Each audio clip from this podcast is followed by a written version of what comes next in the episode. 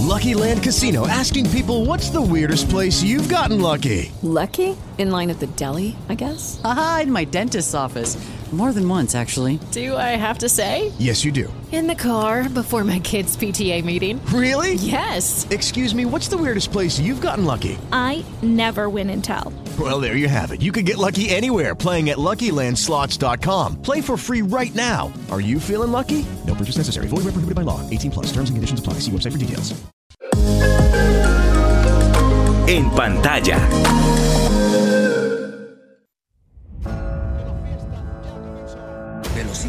Infinita. Resistencia inagotable. Potencia insuperable. Con ustedes, Santa, el campeón. Santa, no jodas, Santa, despertate. El sueño de Santa. Santa realmente es minero. Y él quiere ser un ciclista, así como los que estamos viendo en este momento en el Tour de Francia. Tal cual.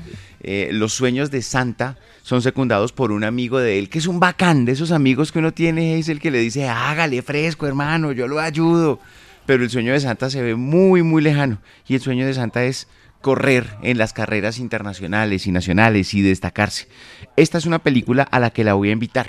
Se estrena el próximo 20 de julio, es decir, el jueves festivo. No hay excusas, festivo. Claro, hay que ir a ver Caballo de Acero, eh, la película que se estrena, película nacional que hace Luis Londoño. Luis, bienvenido, buenos días. Buenos días eh, a todos los oyentes de Caracol Radio y a ustedes allá. Un saludo muy especial. Luis, algo que, pues es muy importante en esta historia que hay que contar es que usted no solamente produce, protagoniza, sino que también dirige esta película y quiero saber para, para hacer de ese- esa primera producción qué tan difícil fue todo ese proceso de asumir tantos roles y, pues ver además el resultado final cuando parte del esfuerzo es triple de uno.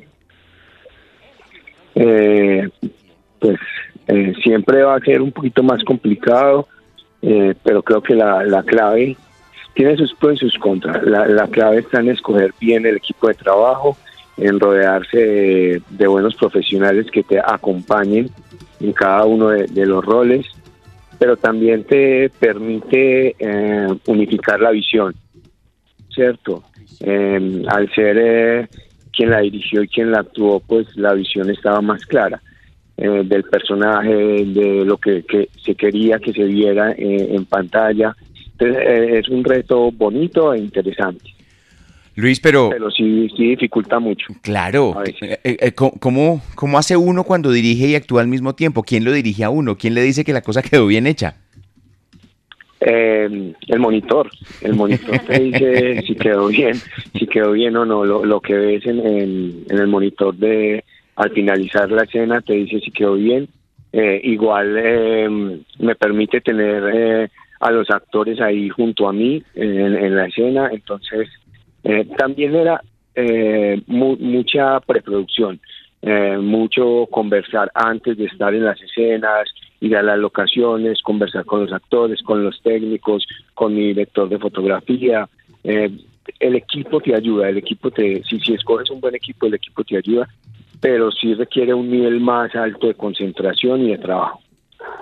Luis, algo que, que pues es importante también para los fanáticos del cine y los del audiovisual colombiano es que esta película también se convirtió lastimosamente en un homenaje póstumo a los actores, además padre e hijo Andrés Restrepo y Fabio Restrepo. ¿Cómo, ¿Cómo ha sido si ya tuvieron la oportunidad un primer screening o una primera muestra de la película, volverlos a ver o las personas que los conocieron pueden saber que esto fue uno de sus últimos trabajos lastimosamente antes de que perdiéramos este par de talentos colombianos? Ay, siempre, yo me he visto la película tantas veces que ya no recuerdo cuántas veces he llorado. Pero es que una pérdida es una pérdida y, y Andrés y Fabio eran más que unos actores de la película, eran amigos. Eh, yo soy amigo de la familia, eh, de Esteban, de Mauricio, de la esposa de Andrés, de, de, de la esposa de Fabio. Eh, compartimos mucho, no solo en Caballo de Acero, sino en otras producciones, en, otras cosas. Y es muy complicado, muy, muy complicado cuando llegan ciertas escenas de, de, de Fabio y Andrés. Y, bueno, pero es un homenaje para ellos, para su trabajo, para lo que hacían. Eh, por ejemplo, Fabio, Fabio eh, era, era un alma de Dios, era de esas personas bonachonas, buenas gentes, alegres. eh, no, eh, es difícil verla, pero también uno entiende que es un bonito homenaje que la gente lo recuerde por su trabajo. El mejor de los homenajes, además. Caballo de Acero se llama la película actuada, producida, dirigida por Luis Londoño que nos atiende esta mañana. ¿De dónde la historia? Eh, Antioquia, Amagá, también es un lugar de ciclistas. Eh, ¿Quién le contó el cuento? ¿De dónde salió justamente esta historia de Caballo de Acero? ¿Y quién es Santa? Bueno, Santa, Santa es un ciclista aficionado gordito de domingos que sueña con algún día convertirse en, en ciclista profesional. No es, no es atlético, no, no. Eh, solo que el papá le enseñó desde chiquito el ciclismo. Él le contaba todas las historias de Martín Emilio porque el papá eh, era fanático de Martín Emilio. Y junto a su amigo Toya, los dos al escuchar todas esas historias, se convirtieron en fanáticos de Cochise y en fanáticos del ciclismo colombiano, ¿cierto? Eh, trabajan en minas de carbón, su entorno es minero, pero siempre como que eh, se preparan día tras día, no tenían bicicleta, la armaron de retazos y se embarcan en la aventura de, tratar de que Santa se convierta en ciclista profesional algún día.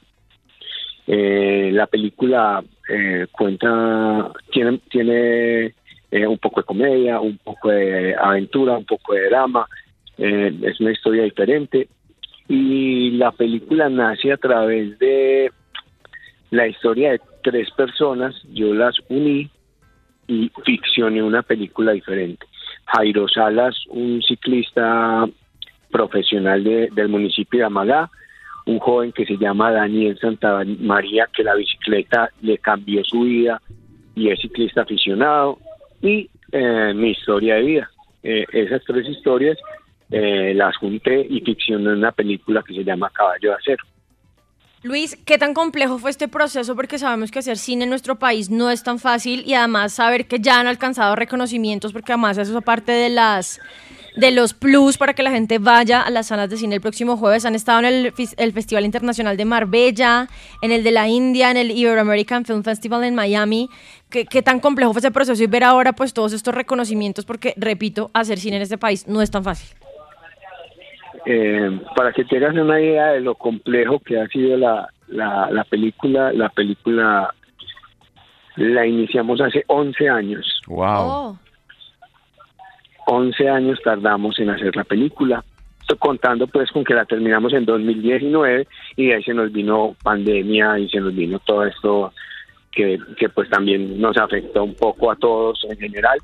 Eh, el, equipo se desgasta, el recurso económico es complejo, eh, la película se hizo sin ningún estímulo, se hizo toda de cuenta de nosotros, entonces es bien complicado, algunos patrocinadores que se nos unieron en algún momento, eh, un poco tímidos, un poco incrédulos, pero pues eh, a la final nos creyeron y apostaron un poco por, por esto, pero es difícil hacer cine colombiano, es tan difícil que yo les tengo una primicia. A ver, cuente. La película ya no se estrena el 20 de julio, Entonces. el 10 de agosto.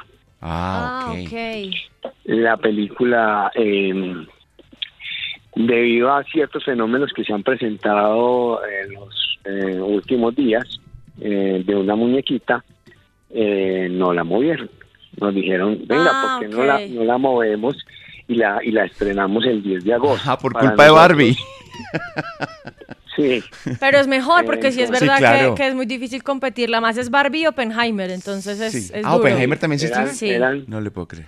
eran dos monstruos Sí, y sí, sí. nosotros igual les queríamos competir, igual queríamos estar, pero pues eh, los que los que manejan arriba la cosa dijeron venga no no no no eh, movámosla para el 10 de agosto y démosle la oportunidad a que la película eh, pueda tener buenas salas de cine pueda tener eh, eh, una competencia más sana digámoslo así en cuanto a presupuestos una competencia más sana y pues nada, no sé, es un reto para nosotros porque ya habíamos promocionado la película en todos lados diciendo que era el 20 de julio y nos toca volver a arrancar. A contarle a la gente el que- que próximo, nos movemos un poco. El próximo 10 de agosto, Caballo de Acero en un cine cerca a usted. Una película que, como nos lo dice su creador, su protagonista y director, pues tiene sangre, sudor y lágrimas de manera literal. Se podría hacer una película de cómo se hizo esta película. Caballo de Acero. años, impresionante. Impresionante. Pues eh, gracias por atendernos esta mañana, hombre Luis. Estaremos muy pendientes del estreno de la película. y Los vamos a invitar a todos para que podamos verla, porque es una historia realmente muy especial, muy bonita, que va mucho más allá de entretenerse un ratico viendo una película de alguien que quiere ser ciclista. Abrazo, Luis. Un abrazo a ustedes y a todos los oyentes de Caracol Radio y prográmense para el 10 de agosto a ver Caballo de Acero con toda la familia. 10 de agosto, Caballo de Acero en un cine cerca a usted. It is Ryan here, and I have a question for you. What do you do when you win?